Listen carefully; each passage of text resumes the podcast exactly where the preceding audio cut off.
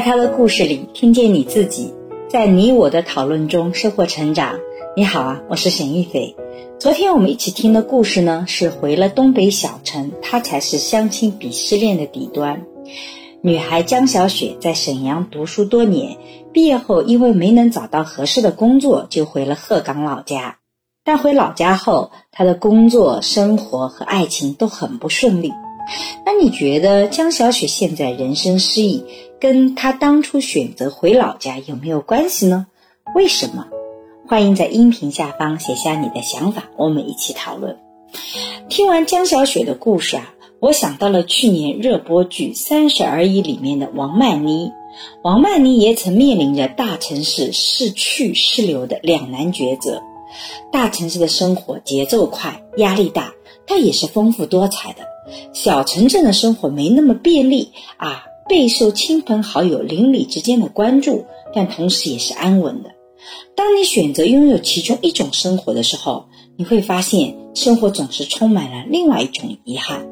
在小城镇里，你喝不到一杯正宗的现磨咖啡；而在大城市里，你很难拥有一间属于自己的屋子。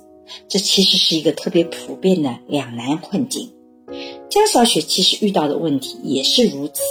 你会发现，他在沈阳这个大城市，其实是有他自己的人生的，而老家就是个小城镇，所以他会抱怨连外卖都没有。哎，他说沈阳给了他世界的绚烂。但是小镇的枯燥让他仿佛到了无可逃避的深渊，这就是这个世界的现实。人在做任何选择的时候，你都会发现，你没有办法既想要 A 的好处，又想要 B 的好处，然后不想要 A 的坏处。你做出一个选择，一旦选择了 A，你就要为自己的选择买单。你选择了 A 的好处，你就不得不去解决 A 所带来的问题。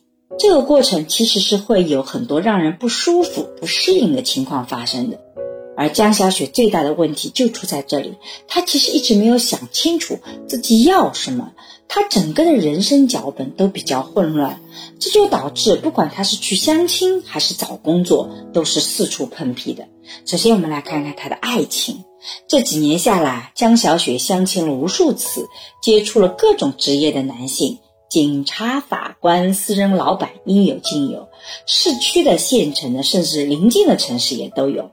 可大面积的捕捞，一点点耗尽江小雪的心气。她对于另一半的期待越来越低。后来有些家人安排的相亲，她直接拒绝掉了。其实，在众多的相亲对象中，她也遇到过让自己心动的朋友介绍的相亲对象王家和是个铁路警察。这个男人肤色很白，五官端正，英气逼人。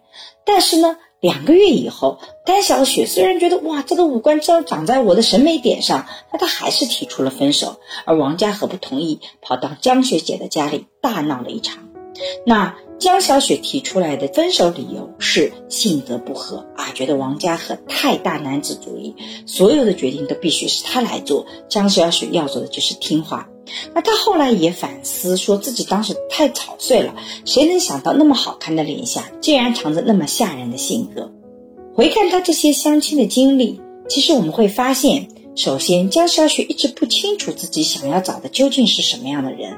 一方面，她接受不了小镇那种相对比较父权的社会环境；但是呢，一个比较